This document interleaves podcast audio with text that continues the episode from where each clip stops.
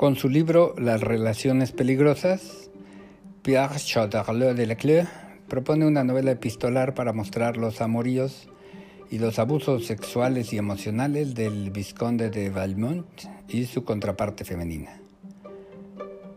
Novela plagada de traiciones, propone como escenario los círculos burgueses de la Francia del siglo XVIII en donde la burguesía consume la vida en amoríos y matrimonios arreglados. Llevada al cine con éxito en varias ocasiones, cuestiona un aspecto fundamental del hombre contemporáneo, la ausencia de instrucción o herramientas emocionales. Si bien las escuelas dan una instrucción obligatoria académica, en muchos casos se espera que los profesores cumplan con obligaciones propias de la familia como lo es la enseñanza de valores y de una moralidad mínima que permita un desarrollo ético del individuo en una sociedad tan disfuncional como la mexicana, en donde la violencia derivada de una delincuencia casi impune en su totalidad ha dejado atrás conceptos básicos para interactuar con otras personas en aspectos emocionales. Los temibles villanos de la novela Las relaciones peligrosas prácticamente hacen apuestas sobre quién engañará mejor a las víctimas de sus correrías amorosas, sin importarle las consecuencias sociales que ello traerá.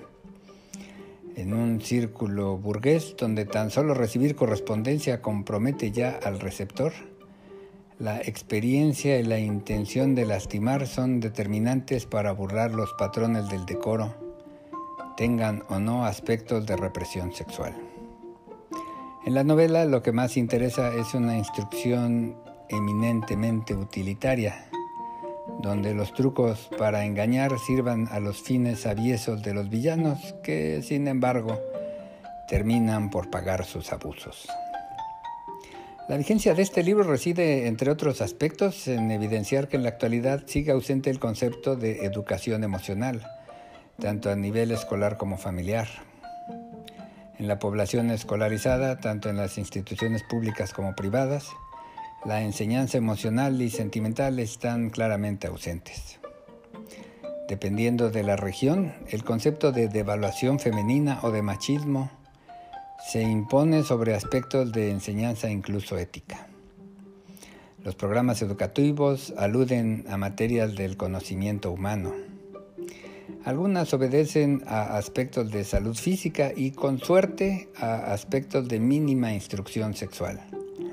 Pero establecer la importancia del cuidado que requieren las emociones humanas parece ser motivo de acciones reactivas y no preventivas.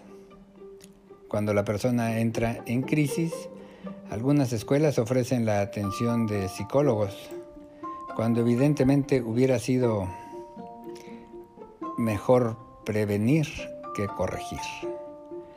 La precariedad económica impide en muchos hogares establecer la importancia de la educación emocional. En las leyes laborales muchísimos desórdenes emocionales ni siquiera son considerados enfermedad o riesgo de trabajo. Las aseguradoras que pagan tratamientos emocionales son mínimas. Generalmente se excluyen de las pólizas de seguros aspectos mentales, ni digamos emocionales la proliferación de religiones y la caída porcentual de feligreses en los cultos tradicionales ha llevado a que la mayoría de las asociaciones religiosas se abstengan de inmiscuirse en aspectos emocionales bajo el riesgo de perder a los feligreses o incluso de ser demandados. La comprensión integral de los individuos para lograr una sociedad más sólida y estable necesariamente debe incluir aspectos emocionales. El rompimiento entre familia y amigos puede ser tan sencillo como una divergencia en afinidades políticas, deportivas y hasta de preferencias sexuales. Ello derivado de la falta de herramientas en el manejo emocional.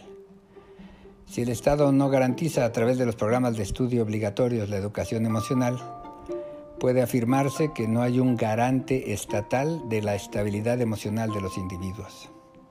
Si el Estado no puede resolver la oferta de empleo, la seguridad mínima de los ciudadanos, el acceso a bienes y servicios esenciales, por lo menos debería ofrecer herramientas para el manejo de las emociones. suicidios y muertes derivadas de padecimientos somáticos provocados por un inexistente manejo emocional o del estrés son reiterados. Un Estado que no garantiza la educación emocional por su debido tratamiento es fallido. De nada sirve tener las mínimas oportunidades económicas a la mano si la persona va a vivir en la miseria emocional. Gracias y hasta la próxima.